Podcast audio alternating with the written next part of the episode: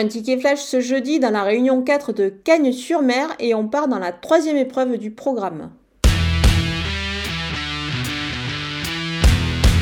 Je vais reprendre en grande confiance le numéro 7 Flicka Julery. Elle n'a certainement pas apprécié le profil vraiment particulier de Marseille Vivo qu'elle découvrait euh, lors de sa dernière tentative.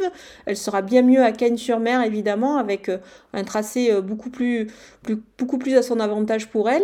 C'est quand même une jument qui, qui a montré pas mal de régularité. Les conditions sont plutôt intéressantes ce jeudi pour elle.